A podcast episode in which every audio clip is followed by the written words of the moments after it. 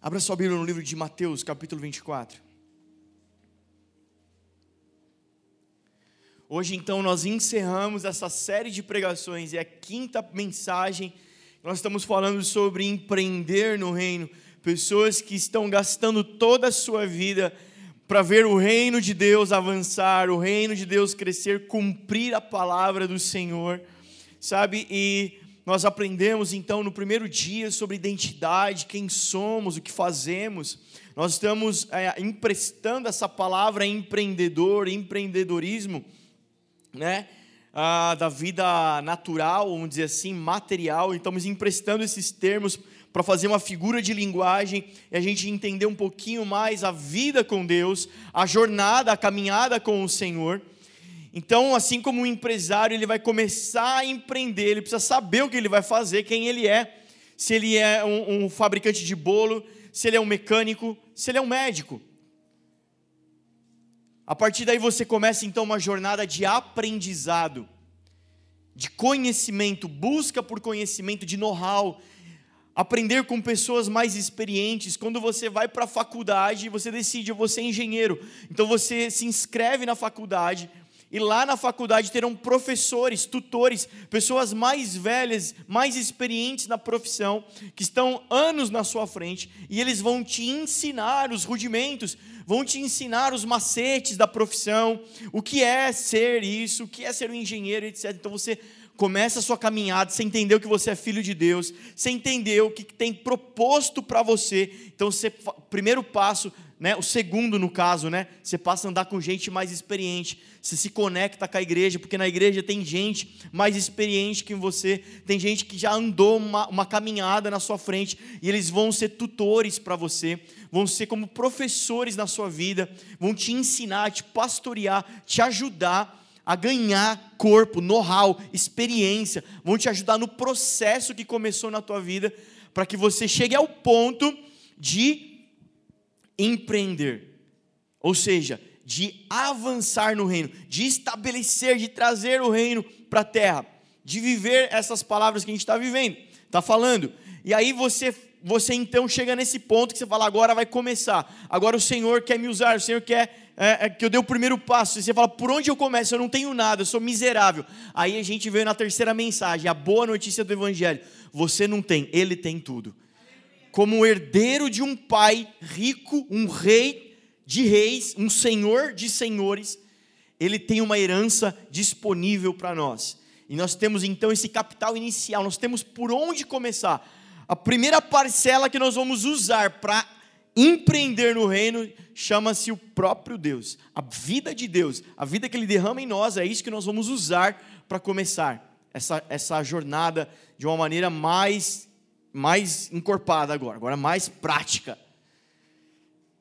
Mas a gente aprendeu que para chegar nesse ponto de acessar, de um pai liberar uma riqueza para um filho, ele precisa alcançar uma maturidade, uma idade aonde ele tenha entendimento para usufruir daquilo. Então imagina que um pai, o, o, o filho nasce, a Rebequinha nasceu, o Du começa a fazer uma poupança desde hoje, para que quando chegar lá na frente ela faça faculdade. Então, quando minha filha chegar aos 18 anos, terminar o colégio, ela for para a faculdade, ela vai ter uma poupança já, ela vai poder gastar esse dinheiro na faculdade. Se lá com uns 15, 14 anos ela acessar essa poupança, descobrir a senha, né, sem maturidade, ela vai acessar esse dinheiro vai gastar com bolsa, sapato, brinco, vai gastar com doce, bala. Vai chegar no dia dos pais e ela vai falar assim: vou comprar um presente para o meu papai com o dinheiro da poupança. Vai chegar o dia das mães, ela fala assim: eu vou comprar uma, já, comprar uma bolsa para a mamãe no dia das mães com o dinheiro da minha poupança. E aí, mas já que estava em promoção, eu vou comprar uma para mim também. Coisa de mulher.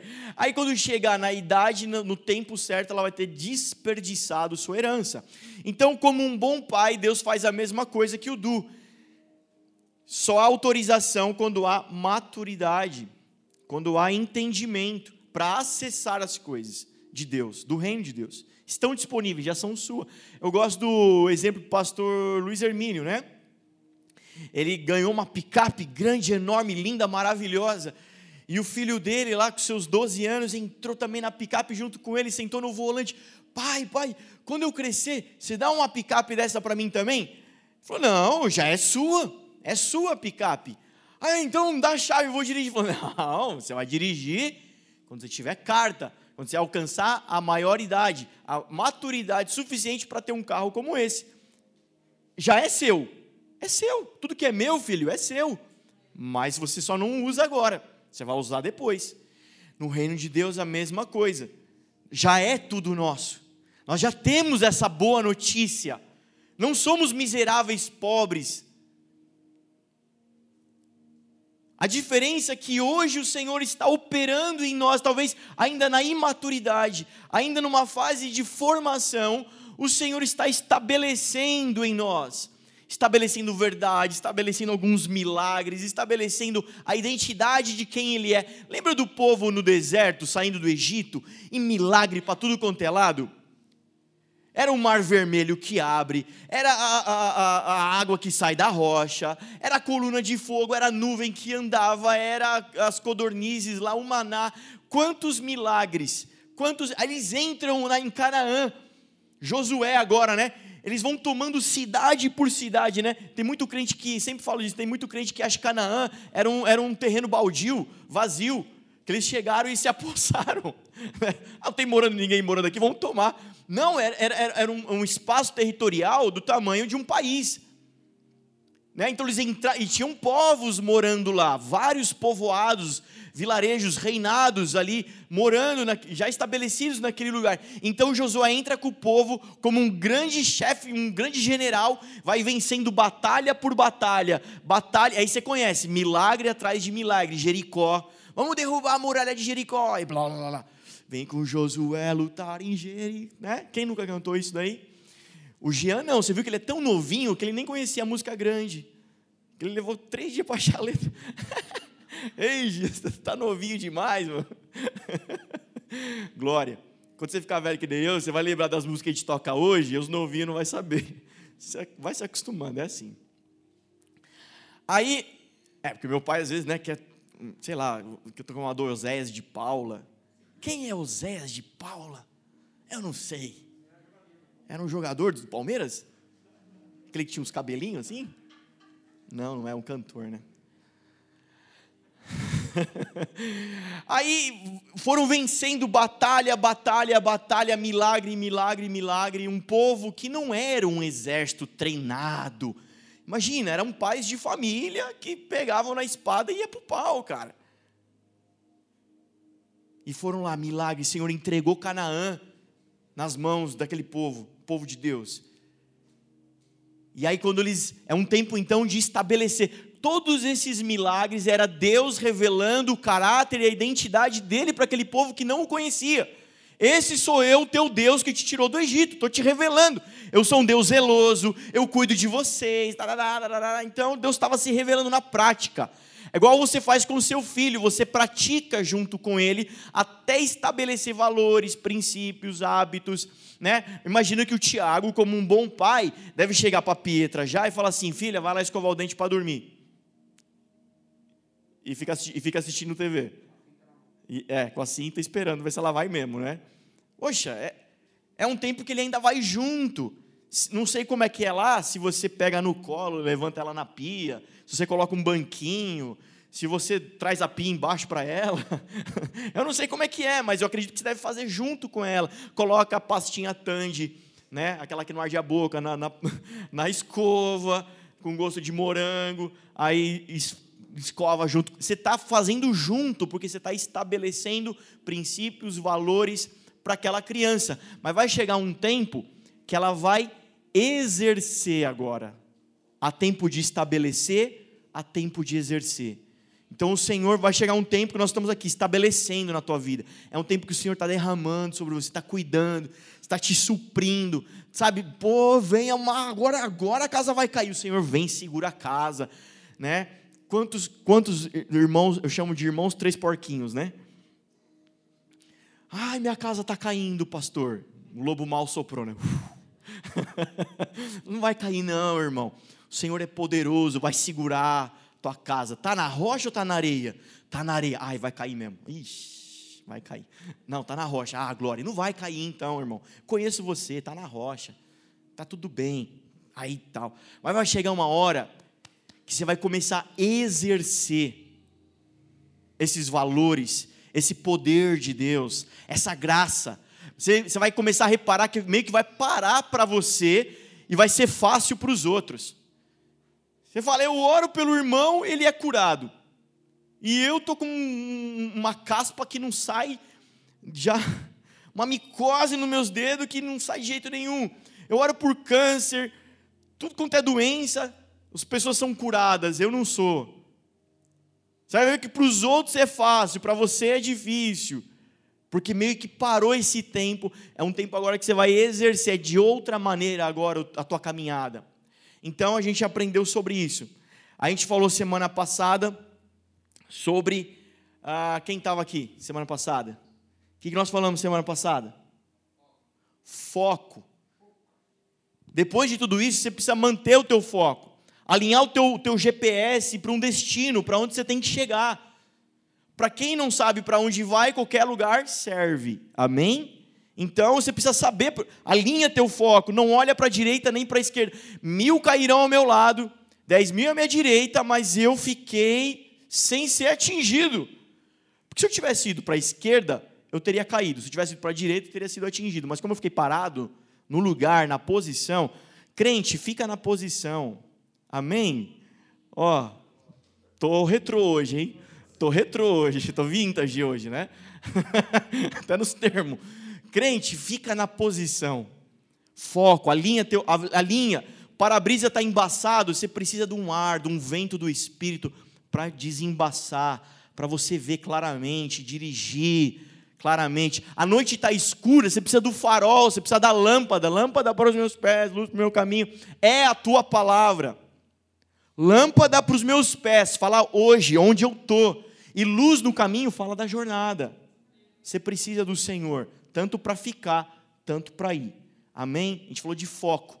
E hoje a gente encerra falando então desse destino, o lugar de chegada.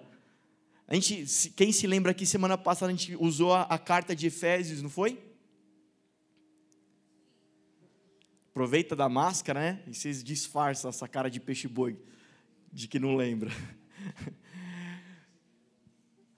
É um corre, ele, o, o Paulo usando a figura de linguagem de um atleta que corre a corrida para chegar na linha de chegada, para chegar lá, para cumprir o que tem que cumprir. Amém? Glória a Deus. Eu sei que sou pentecostal. E eu sei que eu estou me segurando e o nível da voz vai subir, Gui. E aí, parece que eu ouço mais o PA do que o retorno. Então, para mim, tá super ardido assim a minha voz. assim. Até eu tá doendo a minha voz. Eu estou quase parando de falar que eu já não aguento mais me ouvir. então, imagine os outros. Então, já se prepara. Vou continuar aqui, você se vira aí, mano. A gente vai falar desse lugar hoje. Amém? Vocês estão preparados? Mas eu vou precisar muito de vocês essa noite. Posso contar com vocês para a ministração essa noite? Você vai vir comigo mesmo?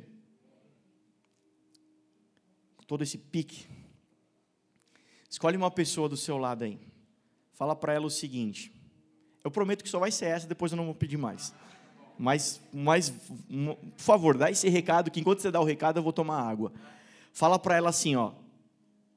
Hoje não vai ser fácil. Mas vai ser uma delícia. Amém? Glória a Deus. Quem gostou dessa boa notícia, aplaude Jesus bem forte, então. Uou! Glória. Aleluia. Glória a Deus. A gente vai ler Mateus capítulo 24.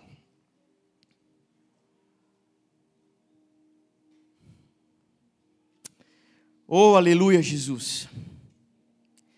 Verso 32. Hoje vai ser difícil, porque eu tô, como eu falei, estou retrô hoje. A gente estava tocando ali, é como se eu visse o pastor Isaías aqui, junto, ali, do lado ali, cara, e eu comecei a lembrar do jeito que ele tocava.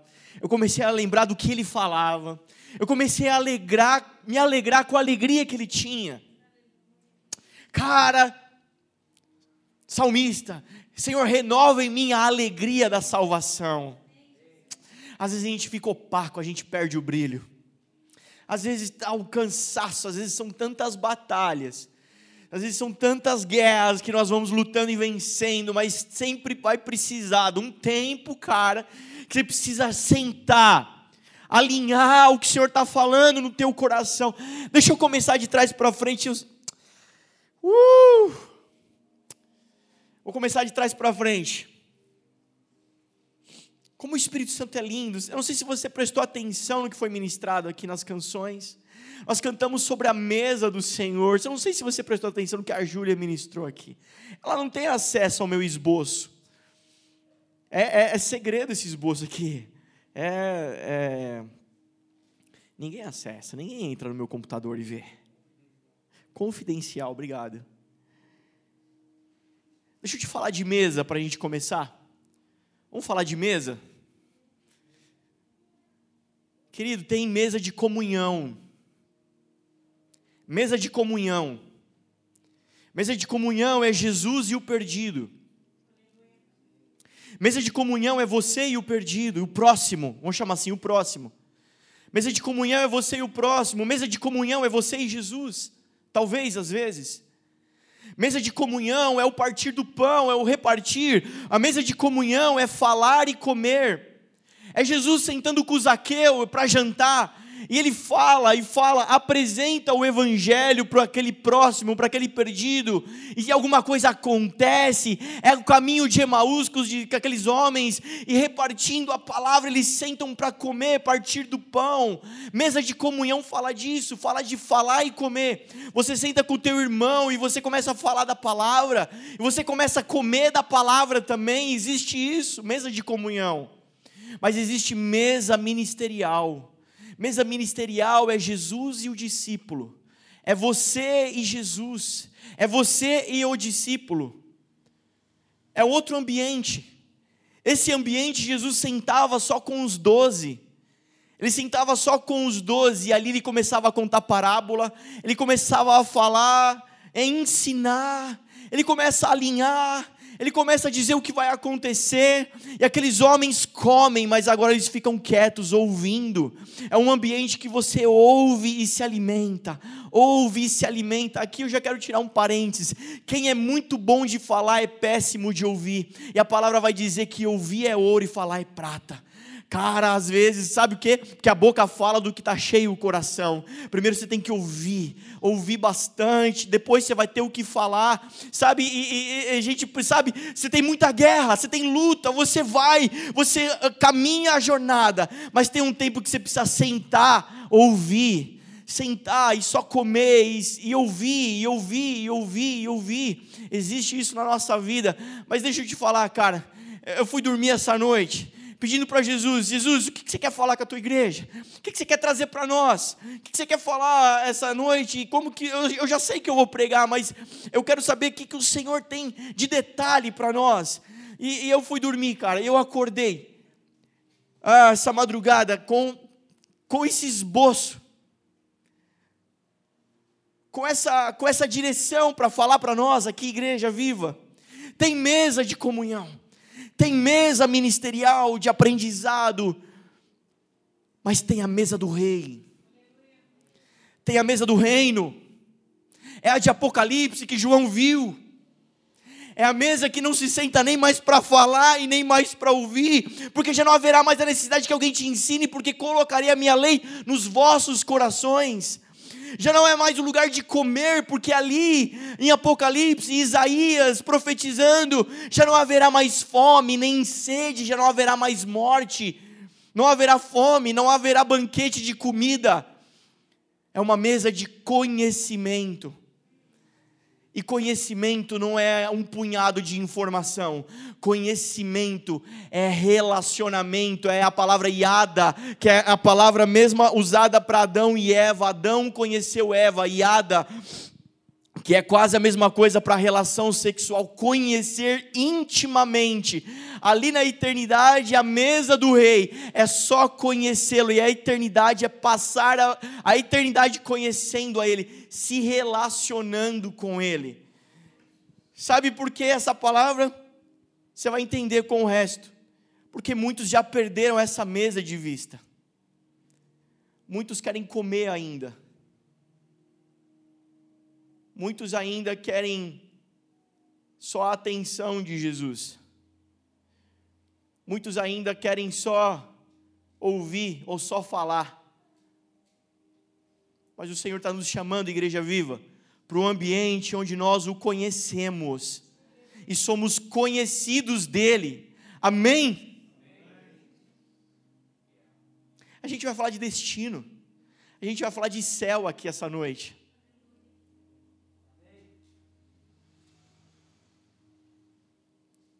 Renova em mim, Senhor, a alegria da salvação. Que você possa orar a oração de Abacuque também. Aviva a tua obra no meio dos anos. Ah, cara, eu sou crente há 30 anos, não interessa, querido. Naquele grande dia, o que importa é se você está brilhando. E se você ficou opaco, está na hora de você passar um brilho do Senhor na tua vida. Você precisa de renovo. Ninguém consegue a jornada inteira, cara. Você precisa sentar na mesa mas hoje o Senhor está te falando, você precisa ir mais longe, mais longe, igreja, mais longe, um ambiente que tem vida, um ambiente que tem vida. O que, que o Senhor liberou sobre a palavra? Sobre... Vocês estão aí, igreja? Amém? Vocês estão, eu não estou vendo vocês, é como se eu estivesse falando sozinho aqui. Eu não, tô, eu não consigo ver vocês. É, é, é, é, como, sabe o que o Senhor liberou essa, é, esse ano nosso aqui? É um ano de colheita, então nós precisamos nos tornar o celeiro, porque a colheita ele já deu. Quem pode se alegrar? Amém? Cara, aquece teu coração. E hoje, Jesus, eu já comecei pelo fim, né? Então você já sabe o que o Senhor quer no final. Ele quer te levar para uma mesa do rei.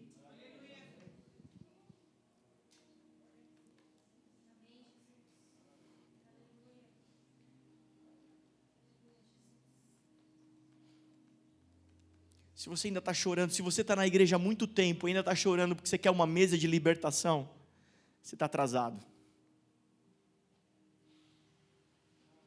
Se você está na igreja há muito tempo, você está esperando por uma mesa de ensino, você está atrasado. Ainda há tempo. A boa notícia é essa: dá tempo. Mas você está atrasado. Porque, queridos, esse rei já levantou do trono.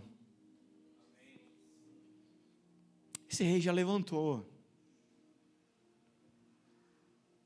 Ele já virou a, a última curva da reta dos boxes. Agora é o sprint final da igreja. Agora é a, a última colheita. É o último grande derramar do Espírito agora. Agora, um erro pode ser fatal. Uma, uma distraída, uma olhadinha para trás pode ser o suficiente para ficar como sal para o resto da vida como a mulher de quem? Ló. Não dá mais tempo.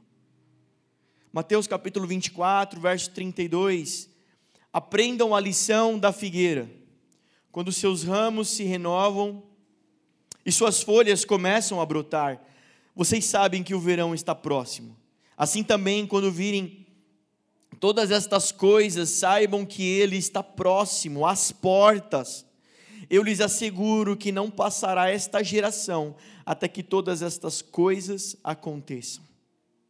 Os céus e a terra passarão, mas as minhas palavras jamais passarão.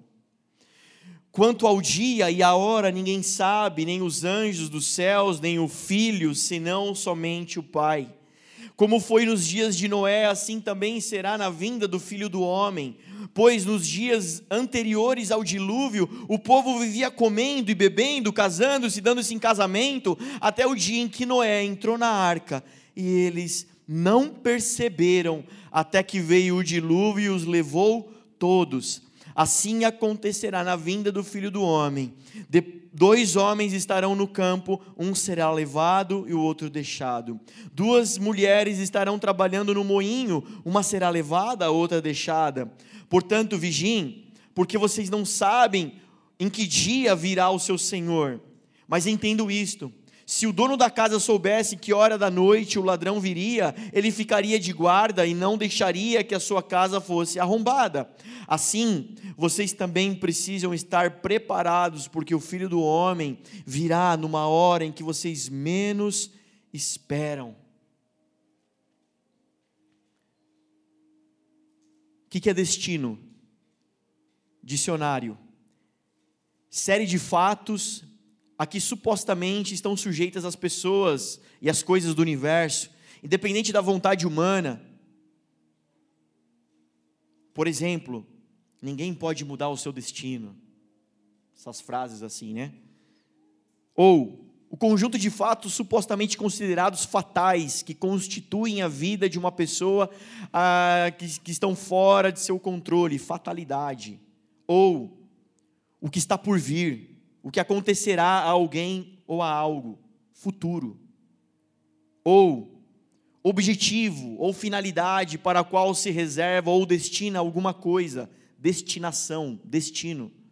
Ou desfecho ou resultado final, fim, ou local para onde alguém ou algo se dirige, destinação, direção.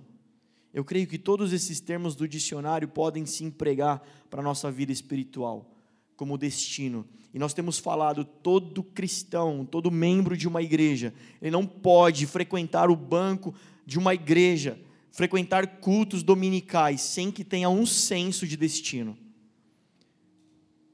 Saber onde se quer chegar. Estou vindo, eu venho, eu faço parte disso por quê? Porque eu sei onde eu quero chegar. Para quem não sabe para onde vai, qualquer lugar serve. E nessa caminhada, nessa jornada, a gente fica atento às placas, aos sinais. A gente aprende a interpretar os sinais. Eu usei semana passada a figura de linguagem de alguém que vai para Santa Catarina e no meio do caminho começa a ver placa para Salvador ele interpretando essa placa, sabendo interpretar esse sinal de trânsito, ele vai falar: estou na direção errada, porque eu estou indo para o norte, Santa Catarina fica para o sul. Da mesma maneira, alguém que sabe interpretar os sinais, olha para a sua vida e diz: Eu estou indo para o céu, eu estou indo em direção ao meu amado. Ou olha para os sinais da sua vida e diz: Eu estou indo de mal a pior, e a colheita disso vai ser dolorosa. Amém? Como é importante. E para falar disso, eu começo com um tópico que é: não se trata de um reino de surpresas. Abre comigo em 1 Tessalonicenses, capítulo 5.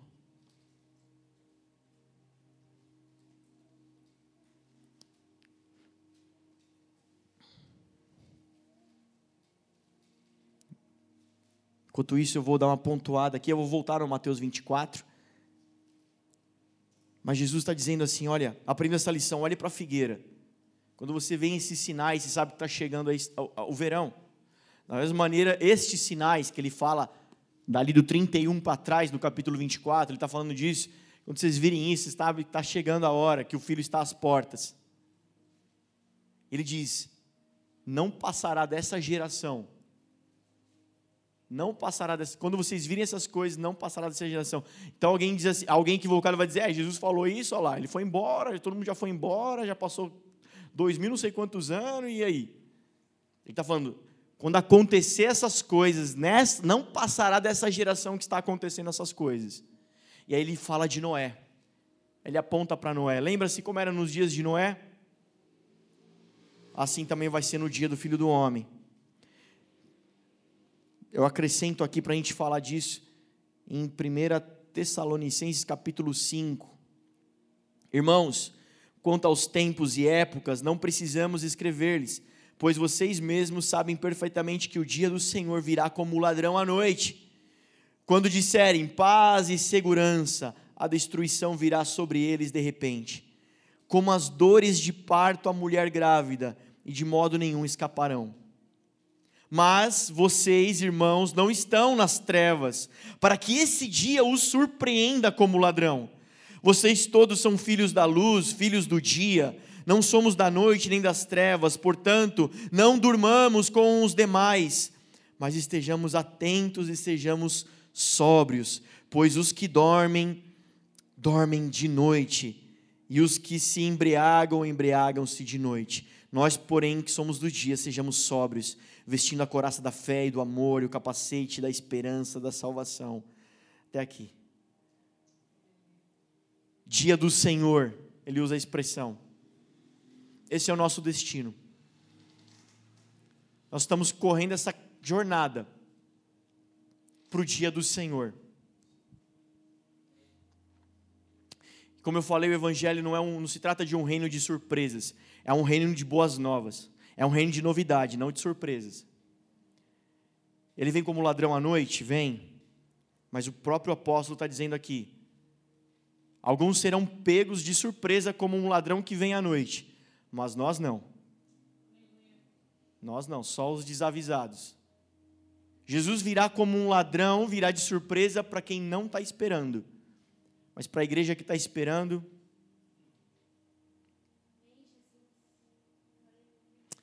Aqui eu pontuo a grande mentira desses dias. A grande mentira que se apoia na frase: ninguém sabe o dia e a hora. E de fato está escrito: ninguém sabe o dia e a hora. Nem os anjos, nem o filho do homem, somente o Pai.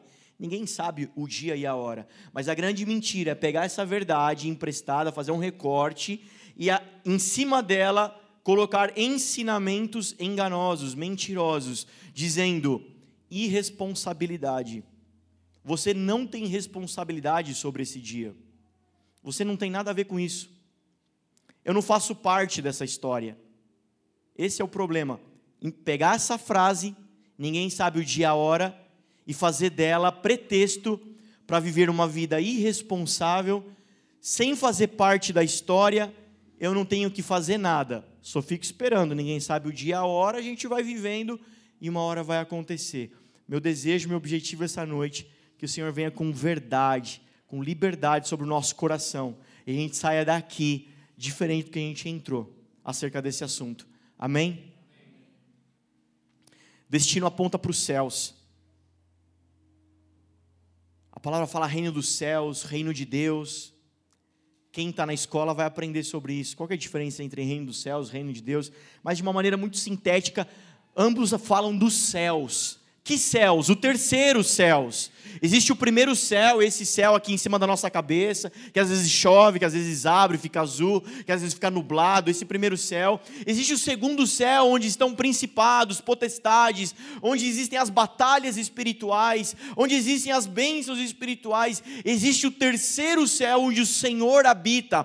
Por isso que ele está acima sobre toda potestade e autoridade, ele está acima, um governo acima dele. Por isso que ele nos chama para habitar junto com ele porque assim teremos autoridade sobre principados e potestades. Por isso, quando alguém se manifesta em demônio, a gente repreende, porque temos autoridade, porque temos habitado com Deus. Amém, igreja? É esse céu, é esse destino. Não é qualquer céu, não é qualquer coisa, não é nuvenzinha que você vai ficar com que nem um anjinho tocando harpa. Não estamos falando disso. Nós estamos falando de um reino celestial. E aí a boa notícia, ou para alguns a má notícia começa aqui, começa agora, começa hoje. O céu você não vai descobrir o que é quando o Senhor vier. O céu você já sabe agora, você já começa a viver agora. Amém? Querido, eu estou olhando aqui, eu estou me, eu me segurando para não repreender. Mas eu, eu não vou repreender a pessoa, mas eu quero repreender todo demônio do sono. Todo demônio que fica caindo pela cadeira. Senão eu vou aí, vou colocar a mão na tua cabeça se você não levantar. Eu, eu, te, dou, eu te dou liberdade para você ir lá no banheiro, lavar o rosto e voltar. Porque eu sei que o Espírito Santo está rolando aqui, está tá fluindo. Está fluindo. Você está desperdiçando, querido. Eu não vou ficar aqui com cara de trouxa, olhando para a tua cara, você aí babando, dormindo, sem fazer nada. Ou você levanta e acorda, se quiser ir para casa, dormir em casa, vai, mas ou então você participa do culto. Porque eu não sou um garçom para ficar te servindo aqui. Não nesse termo, meu serviço é outro. Amém? Ou você cultua junto comigo, cara, pode ir para casa. Amém? Vamos lá? Então vamos. Acordou? Fala comigo, glória a Deus. Não, você acordou, você acordou.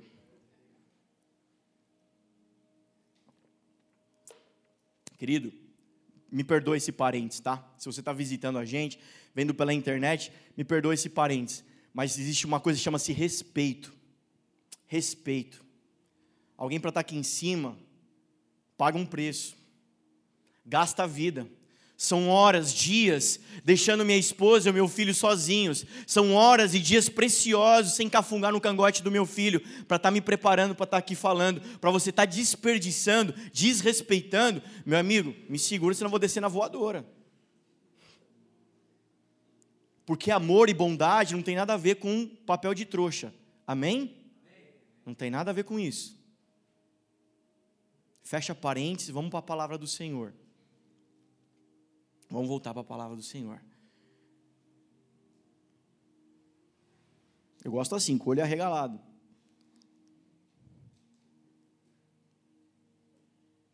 Começou agora.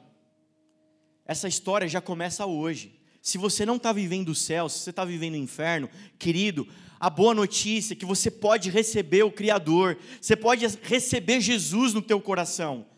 Você pode receber Jesus no teu coração.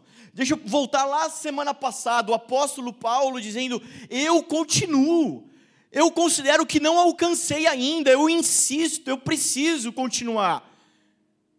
A presunção vai te levar para o inferno. A presunção vai te levar para o inferno. A arrogância vai te levar para a morte. Mas quando nós entendemos reconhecemos que não temos o que precisamos, que precisamos do Senhor, que precisamos da Sua bondade, nós nos abrimos e recebemos a esse Cristo. Então, se você não está vivendo isso, você está desperdiçando. Você está desperdiçando. Você está desperdiçando. Pastor, por que você está sendo assim tão veemente? Por que você está desse. Por que você falou disso? Por que você fez essa, essa freada brusca, abriu um parênteses, fez essa correção? Porque, queridos, quando a gente aprende na hermenêutica que a, a função do pregador é anunciar o Evangelho. Mas o evangelho que diz é vida ou morte, ou é céu ou é inferno. Querido, como é que eu posso ficar vendo? Como que você quer anunciar o evangelho vendo a pessoa indo para o inferno e não fala nada? É como você vê uma pessoa caminhando com vendas em direção à avenida com carros a 100 por hora e você ficar falando: "Oh, ó, oh, ih, oh, oh, ih, ó, vai, vai atropelar, oh, vai atropelar. Não, você anuncia, vai morrer. Segura ele. O caminho não é esse. E muitas vezes nós queremos anunciar o Evangelho, balbuciando alguma coisa de amor, alguma coisa de paz, mas a pessoa está indo para o inferno. Pego emprestado aqui a experiência de um padre americano que ele trabalha num presídio onde há a pena de morte até o dia em que ele foi dar extremunção num rapaz que ia ser é, é, que, ia, que ia morrer, chegou o dia da sentença dele, e ele foi falar com o rapaz, rapaz, é, você quer fazer uma oração? Não. Que, que você quer, um último desejo? Não, você, você quer que eu dou extremunção? Não. Mas você vai para o inferno. Ah, você não acredita nisso? Sim, eu sou padre, eu acredito. Você acredita que pessoas vão para o inferno e você nunca foi na minha cela falar nada? E você não está nas ruas gritando para as pessoas: não cometam homicídio, não trafiquem drogas, não estuprem crianças, não façam pedofilia, não façam isso porque vocês vão para o inferno. Você está aqui tranquilo desse jeito? Não, você não acredita no inferno, padre, obrigado. Pode deixar que eu vou morrer desse jeito mesmo. Cara, vamos lá, igreja. Tem um destino para nós. Você está empreendendo hoje? Você está gastando tua energia hoje para quê? No quê? Aonde vai te levar isso? Você vai gastar uma carreira ministerial para no final alguém dizer: Nossa, pastor, obrigado, viu? Suas pregações foram maravilhosas. Obrigado, viu? Eu chorei quando você cantou alguma coisa, tocou ali, eu fiquei emocionado. É mais, é o céu que nós estamos apontando. O meu destino aponta para o céu. Para o céu. Para o céu. Lá que é o meu lugar, mas essa pregação não vende, essa pregação não dá ibope, essa pregação talvez não dá like. Querida, eu só eu faço, é, toda semana eu faço esse teste. Eu vou no meu Instagram, coloco uma foto do meu filho fazendo bilu bilu bilu. 800 like. Se eu colocar uma mensagem de um evangelho desse, cara, dá dois. Porque não é isso que interessa, pastor, não é isso que importa. Importa é viver bem. A gente quer ver coisa bonita da vida. E um bebê é bonito, é legal, é gostoso. A gente quer se engajar com coisa da vida. Porque a gente gosta da vida. A gente gosta da terra. A gente quer gastar a vida na terra, a gente tem olhos para a terra, meus queridos, mas esse estilo de vida não vai te levar ao céu. Que o Senhor possa colocar os nossos olhos na eternidade pés na terra, andando como homens na terra, mas os olhos estão no céu, cara. Os olhos estão no céu, cara. Ah, o céu está se mexendo nesses dias, sabe? O céu está se mexendo nas nações. Você não viu o que aconteceu esse ano? Deus abalou as nações. Ele disse que abalaria tudo que é abalável, até que venha o que é inabalável. Então meus olhos estão atentos para isso. Eu não sei se você está preocupado com máscara, com Covid, com gel. Eu estou preocupado com o céu, cara. Eu estou preocupado com o céu. Eu sei que a gente tem que fazer esses protocolos, é importante cuidar da saúde. Mas olha só, eu não estou atento que o Dória está falando. Eu não estou exatamente atento que o Bo... Eu quero saber o que o Senhor está falando. Porque a minha agenda não é a, agenda, a minha agenda do céu. Aqui está a minha agenda. Qual que é o próximo acontecimento? O que o governo vai fazer? O que, que você quem vai fazer? É, é legal a gente estar tá antenado, mas olha só. Essa agenda você não pode perder de vista. Essa agenda você não pode perder de vista. Você não pode perder o Excel aqui dessa agenda aqui, ó. Sabe? Você não pode. Mateus 24.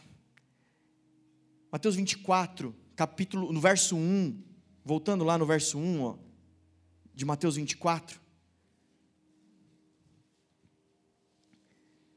Ele vai falar que vão Jesus, quando vão acontecer essas coisas? Aí ele começa a falar para os discípulos.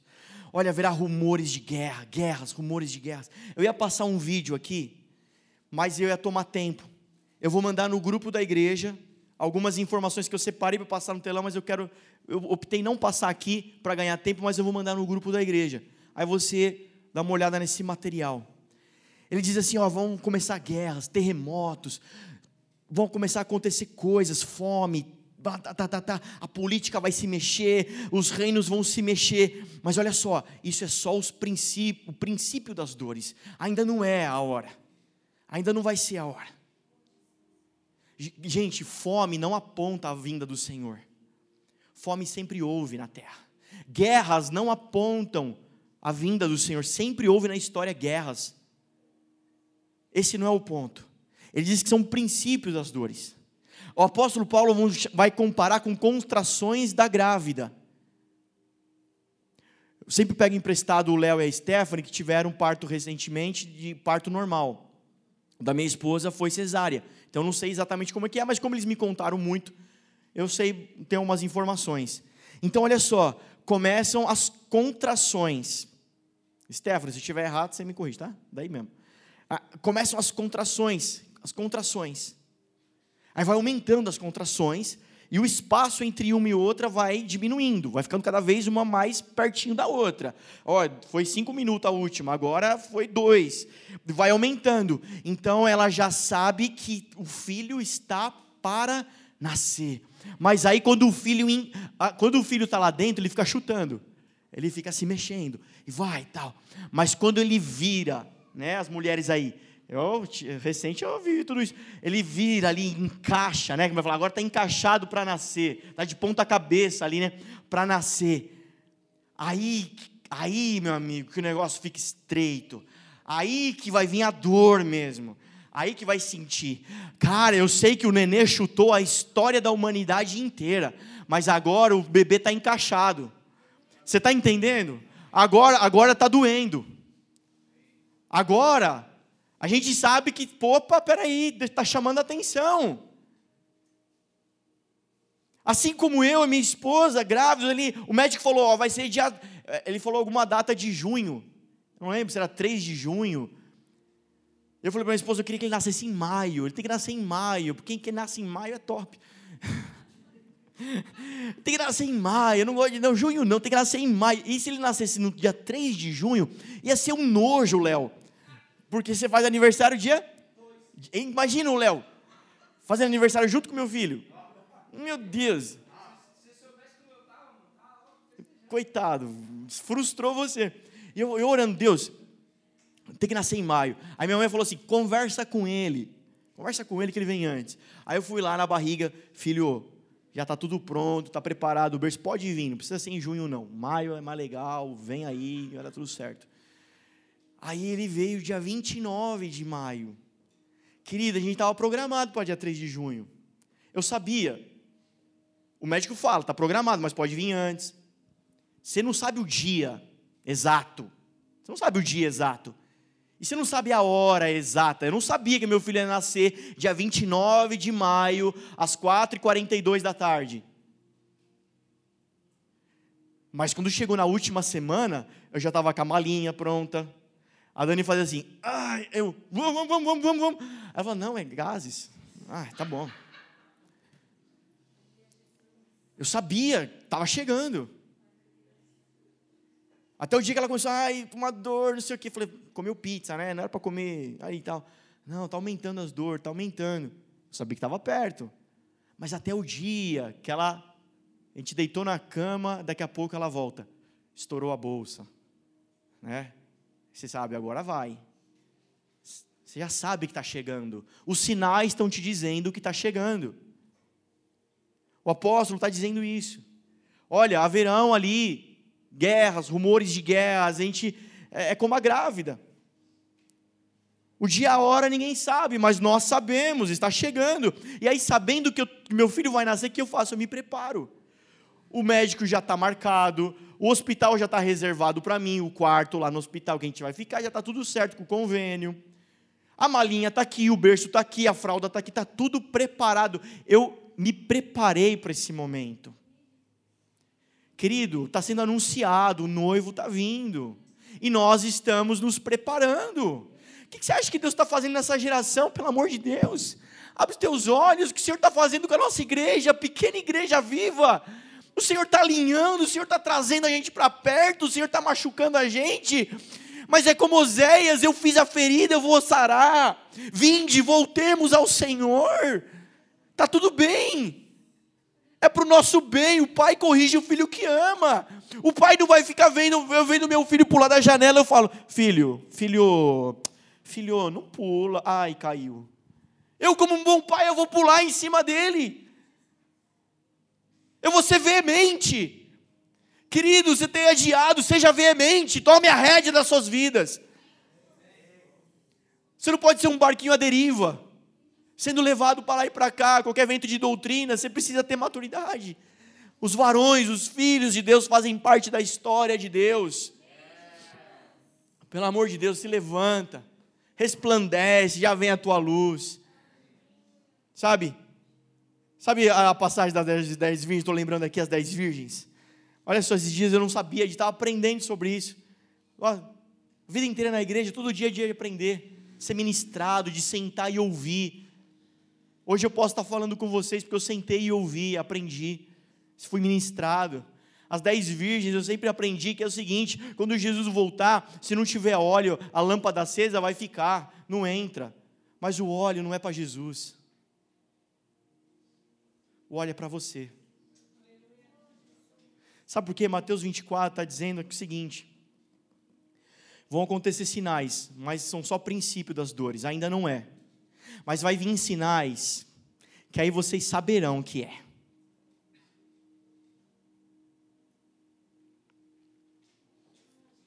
Aí vocês vão ter certeza que é.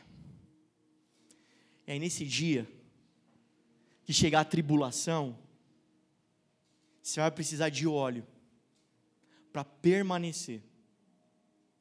Óleo não é para você entregar para Jesus. Óleo é para você permanecer. Vai chegar um dia que você vai precisar permanecer. Eu vou chegar lá, aguenta aí. Me dá uns minutos, por favor, pastor Régito. Sabe por quê? Mateus 24 vai dizer assim, ó. Deixa eu ver se eu acho aqui.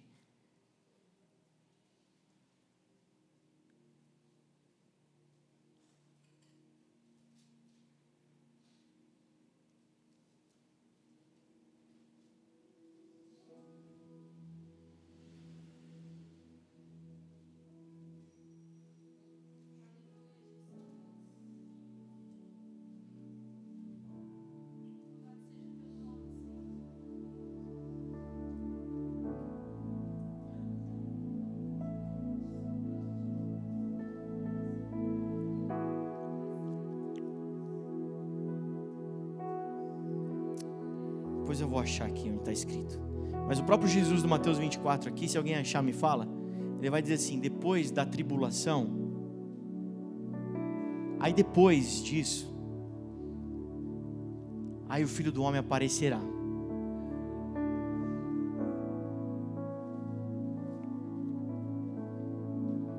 E alguém vai dizer assim: mas a gente não vai ser tirado da terra, arrebatado, a gente vai ficar tranquilo lá no céu? Sete. 27. Porque assim como o relâmpago sai do oriente e se mostra no ocidente, assim será a vinda do filho do homem. Onde houver um cadáver, aí se juntarão os abutres imediatamente. Imedi 29. Imediatamente após a tribulação daqueles dias, o sol escurecerá, a lua não dará sua luz, as estrelas cairão do céu, os poderes celestes serão abalados. Então aparecerá no céu o sinal do filho do homem e todas as nações da terra se levantarão e verão o Filho do Homem, vindo nas nuvens, no céu, com poder e grande glória. O óleo, querida, é para você, você vai precisar, você vai precisar permanecer. Eu vou chegar lá, aguenta aí. A gente sabe que Apocalipse fala que antes desse dia vão ser derramados sete taças, sete trombetas. E aí o apóstolo em 1 Coríntios, capítulo 15, verso 50, vai dizer assim: ao soar da última trombeta. Vamos ler? Ó, eu leio para você, rapidinho aqui, ó.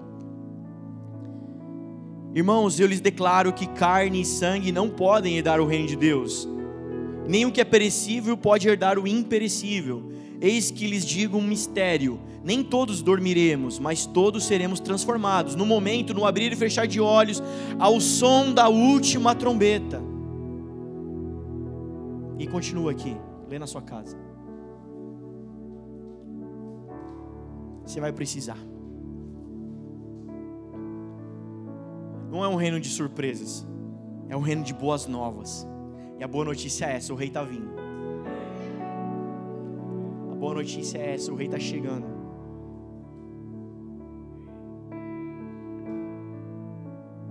Eu não quero.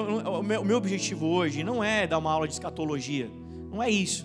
Então, se você tiver algumas dúvidas, algumas arestas ficarem abertas, tudo bem, tá tudo certo, porque é complexo, é, é, é, é, sabe, é profundo. Existe uma linha teológica que vai dizer que nós seremos arrebatados antes da tribulação, e depois vem né, a segunda vinda do Filho do Homem. Se você é dessa linha teológica, mas se você tem uma linha teológica, você entende a teologia do negócio. Você não entende, só ouviu falar alguém, você não, você não tem linha nenhuma. Mas se você é, é dessa linha teológica, está tudo bem. Meu objetivo é, é que gastar energia é como uma trombeta que anunciar que se precisa pelo menos cogitar a hipótese de estar errado. E se é essa linha que nós passaremos pela tribulação e depois a vinda do Filho do Homem, que a igreja estará aqui na grande tribulação. Se essa linha estiver certa, pelo menos você se preparou, você guardou óleo, se preparou, glória. Pô, estava errado, mas pelo menos agora eu tenho óleo, eu vou passar os sete anos de tribulação e vou vou entrar na glória, filho do homem vai vir, vai ser mais louco ainda, porque, cara, os, os, eventos escatológicos são apaixonantes. A palavra de Deus vai dizer que ele vai descer na terra, cara, ele vai colocar o pé na terra, cara. O Isaías fala que ele vai entrar em Israel, ele vai dizer: quem é esse que vem do deserto? Quem é esse que vem do deserto? Quem é esse rei da glória que vai entrando? Vai dizer que as autoridades de Israel vão receber ele, cara. Cara, ele vem para Israel, ele, a profecia fala que ele vem para Israel, ele vai entrar, ele vai andar, cara, como Josué, um Josué com upgrade, um Josué 2.0, sabe? Ele, ele vai marchar pela terra, fazendo reino após reino se dobrar para ele, cara. Cara, vamos lá, renova em mim a alegria da salvação, Senhor. Salvação não é ter um gênio da lâmpada mágica que supre alguns desejos que você precisa. Salvação, cara. Salvação é estar enfileirado nesse exército. Salvação é estar vestido de branco na multidão que o apóstolo João viu. Salvação fala disso, cara. Salvação vai além. Ele vai marchar nessa terra. Ah. Jesus coloca paixão, Deus, pela história completa, Senhor.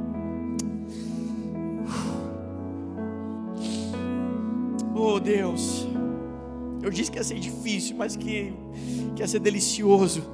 É difícil falar disso sem chorar, é difícil falar disso sem não queimar, mas é uma, é uma graça, é uma delícia falar disso,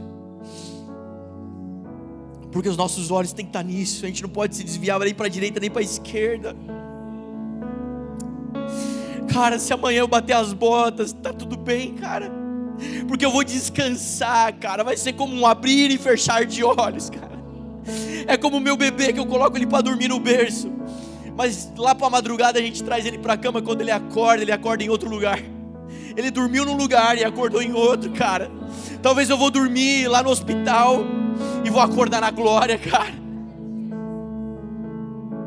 eu acordar na glória, porque a palavra diz que os mortos ressuscitarão primeiro. Então, quando eu ressuscitar, quando eu levantar, já vai ser outro corpo e outra terra, cara. É outro lugar. Tá tudo bem. Tá tudo bem.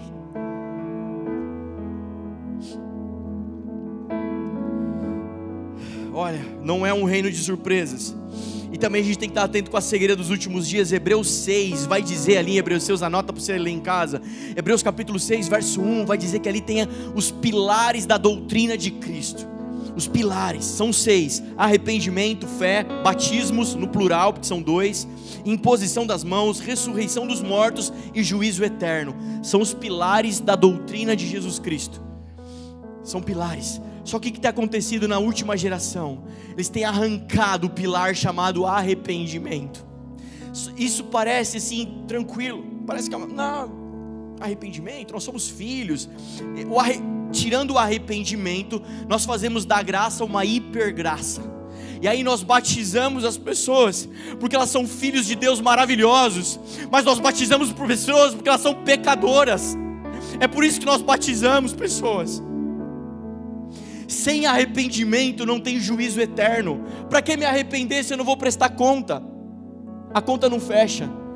Essa é a estratégia. Tira o arrependimento, que eu tiro o juízo eterno. Sem juízo eterno, não tem segunda vinda. Sem segunda vinda, não tem destino. Sem destino, é um povo perdido. É um povo que não sabe para onde está indo. É um cachorro correndo atrás do rabo. É uma igreja que faz atividade, que faz culto, mas não sabe o que está fazendo. O Evangelho começa com arrependimento. João Batista inicia, inaugura o Novo Testamento, falando o que? Arrependei-vos, raça de víbora. Produzi, pois, frutos dignos de arrependimento. Arrependimento consiste em um pilar para a gente. Ninguém pode tirar esse pilar, cara. Sem arrependimento, todos os demais pilares não apontam para o céu. Se não tem juízo eterno, se não tem fim, se não tem céu, não tem destino, fé, imposição de mão, nada disso aponta para o céu, não tem céu. E tudo que sai do nada chega a lugar nenhum. Em 1 Pedro 3,12 vai dizer: esperando e apressando a vinda do Senhor. Deixa eu te falar, eis que venho sem demora.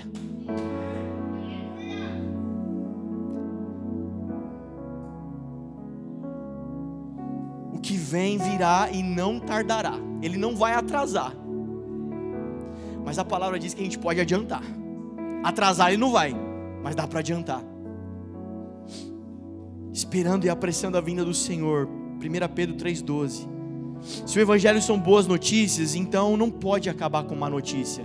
Você entende que lá o Mateus 24, que fala, ó, guerra, peste, fome, isso não pode ser o final, porque o evangelho é uma boa notícia. Como é que vai acabar com uma má notícia? O evangelho vai acabar com uma boa notícia. Então lá no Mateus 24 ele diz: é princípio das dores. Agora, quando vier a boa notícia, vocês vão saber que é o final. E sabe qual que é o cenário do fim? Uh, está preparado?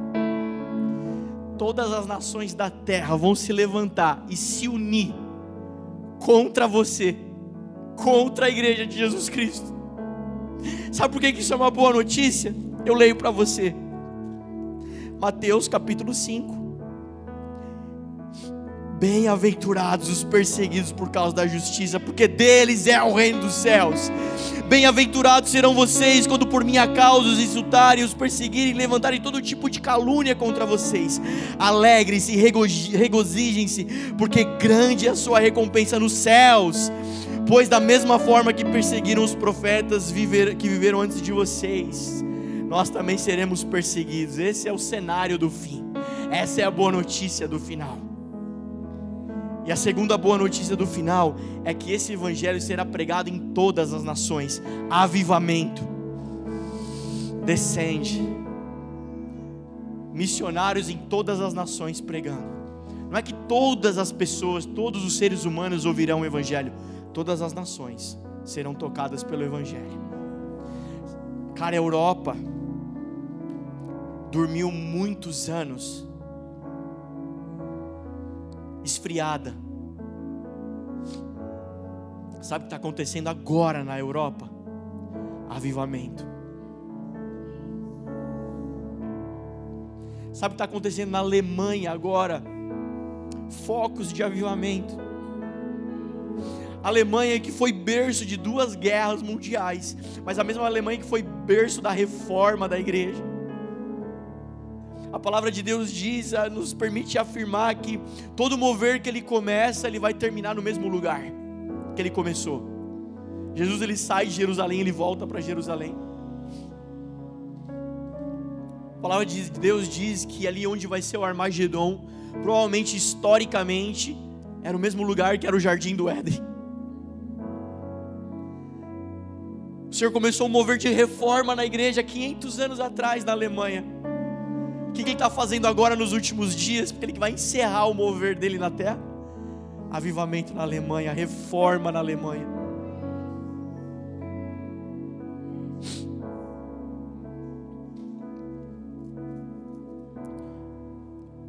Tem um, um cantor dos nossos dias cantando. Vocês me dão mais 10 minutos? Tem um cantor dos nossos dias cantando. Vocês já ouviram essa canção? Ele diz assim: a nossa adoração apressa a vinda do Senhor. Alguém já ouviu isso? Porque a adoração, Hebreus vai dizer que a adoração é o fruto dos lábios. A boca fala do que o coração está cheio. E o coração está cheio do que ouve. O seu coração fica cheio do que você ouve.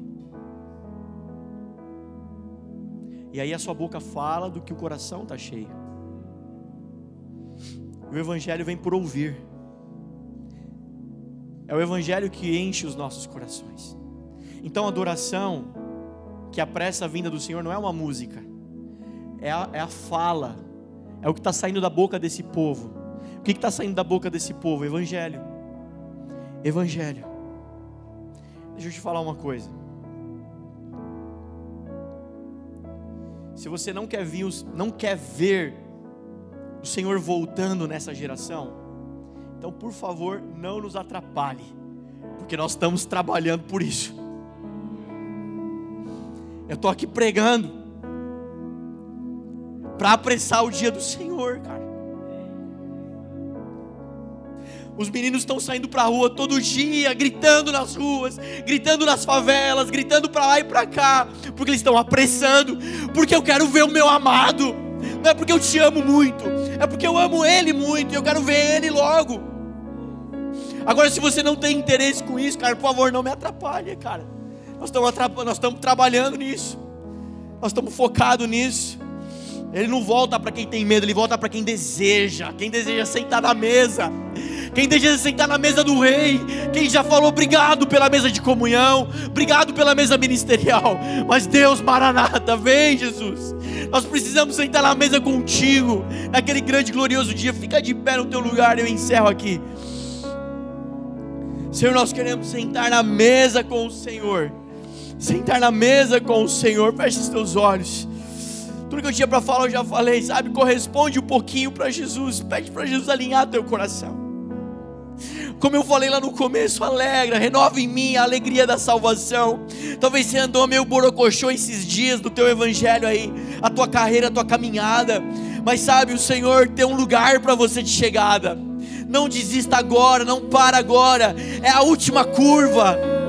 É a última reta da igreja, é o último sprint, é o sprint final da igreja. É hora de você deixar tudo aqui. Daqui nada se leva, não vai se levar nada. Coloque os teus olhos na eternidade. Coloque os teus olhos na eternidade. Pede para Jesus: Jesus, chama os meus olhos para o Senhor. Chama os meus olhos para Ti. Cara, se o que nós fazemos não aponta para o céu, o que é que nós estamos fazendo? Se fazer culto não está apontando para o céu, que é que nós estamos fazendo? Se a nossa canção não aponta para o céu, que é que nós estamos cantando? Vamos cantar a palavra, e a palavra fala do céu, a palavra fala de um Deus que virá, breve virá e não tardará. Eis que veio sem demora. Quem é esse Rei da Glória? Quem é esse que vem? Quem é esse que vem saltando sobre os montes?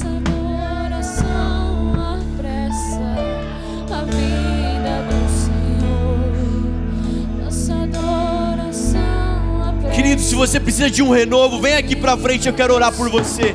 Se você precisa de renovar sua alegria na salvação, se você precisa de uma oração, se você precisa, sabe, Senhor, estou cansado, me renova. Vem aqui, eu quero ministrar você. Quero ministrar você com autoridade. Essa igreja quer te ministrar, mas se você está bem, está queimando, erga suas mãos, proclama o Senhor, em nome de Jesus, junto com a Júlia, com a banda.